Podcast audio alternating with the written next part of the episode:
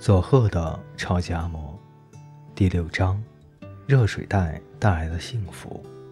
佐贺地处南方，很多人以为那里天气温暖，其实九州岛的冬天出乎意料的冷。外婆家是老式的房子，更是寒冷彻骨，而且人似乎一冷就会消耗皮下的脂肪，总觉得肚子里空空的，尤其是真正饥饿的时候，会感觉更冷。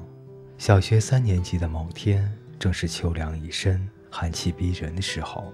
我放学回家，书包还没有放下，就嘟囔着：“阿嬷，我好饿啊！”可是那天家里肯定什么吃的也没有。外婆冷不丁地回了我一句：“是你神经过敏了。”听她这么一说，才九岁的我也只能乖乖地承认：“哦，是这样啊。不吃饭做什么好呢？”我们家没有收音机，当然也没有电视看。穷极无聊的我嘟囔着：“我去外面玩吧。”外婆竟然对我说：“不行啊，出去玩肚子会饿的，你去睡觉吧。”我看了看时间，才下午四点半啊，怎么说都还太早吧。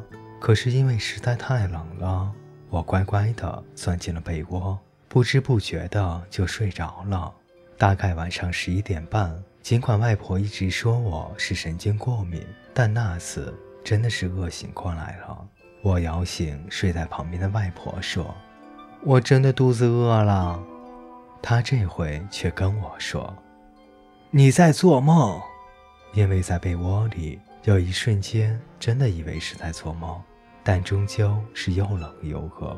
我落下泪来，好不容易熬到了第二天的清晨。我对外婆说想吃早餐，她竟然说：“早餐昨天不是吃过了吗？赶快去上学，学校有营养午餐哦。”就这样，我熬过了两餐。外婆总是很开朗，但在寒冷的季节，心情也会偶尔毫无缘故的消沉。那天是比平日里更冷的一个寒夜，外婆却喜滋滋的：“有什么好东西吗？”今天呀，有个热水袋，很暖和呢。他兴奋地把热水灌进那杆圆形的银色旧热水袋里，不知是捡来的还是从哪儿要来的。我半信半疑地想着，有这个东西真的能变暖和吗？可是用毛毯包着它放在腿下之后，真的就好暖和。这温暖的被窝就像天堂一般，让我沉沉地睡去。从那天晚上开始，我成了热水袋的忠实的信徒。一到晚上，外婆把热水灌进热水袋后拿给我，我就高兴不已。热水袋为我们寒冷的家带来了幸福。一天晚上，隔壁的大婶儿来我们家，才八点左右，我和外婆早已经早早地钻进了被窝，当然脚下垫着热乎乎的暖水袋。外婆并没有觉得被打扰。很客气地招呼大婶进来，大婶给我们送来了腌荠菜，嘴里说是别人送的。外婆立刻留住他，喝杯茶再走嘛。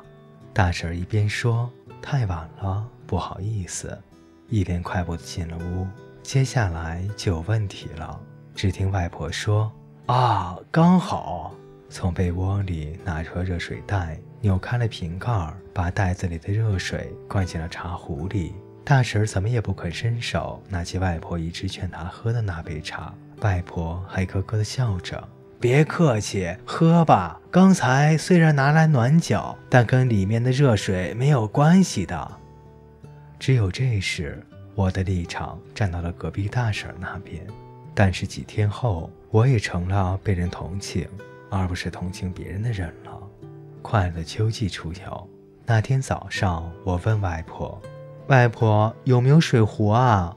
外婆很快的就说：“哦，把茶装进热水袋里拿去就行了。”啊，热水袋？可是有总比没有好。我真的把茶装进了热水袋里带出门，但那毕竟是热水袋，身上绑着热水袋走在路上。不但是我同学，连路上的行人也频频侧目，我一整天都觉得丢脸死了。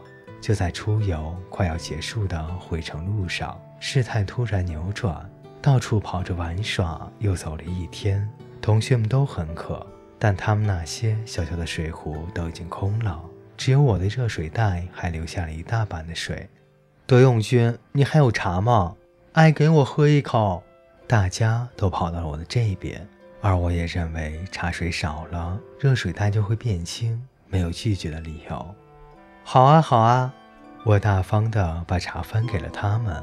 居然有人拿点心跟我说：“这个给你，谢谢。”如果在别人家里，小孩回家时说：“我回来了，点心呢？”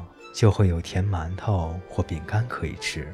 但是在我们家，要是问有点心吗？只会听到田中家的柿子正是吃的时候，热水袋的茶换了点心糖果，感觉好像稻草富翁一样美妙。稻草富翁是一根稻草不断换到许多东西，最后变成富翁的人。这也多亏了外婆不受暖水袋只是暖脚工具的传统观念的束缚。各位听众朋友，今天的故事就为您播讲到这里，我们下期再见。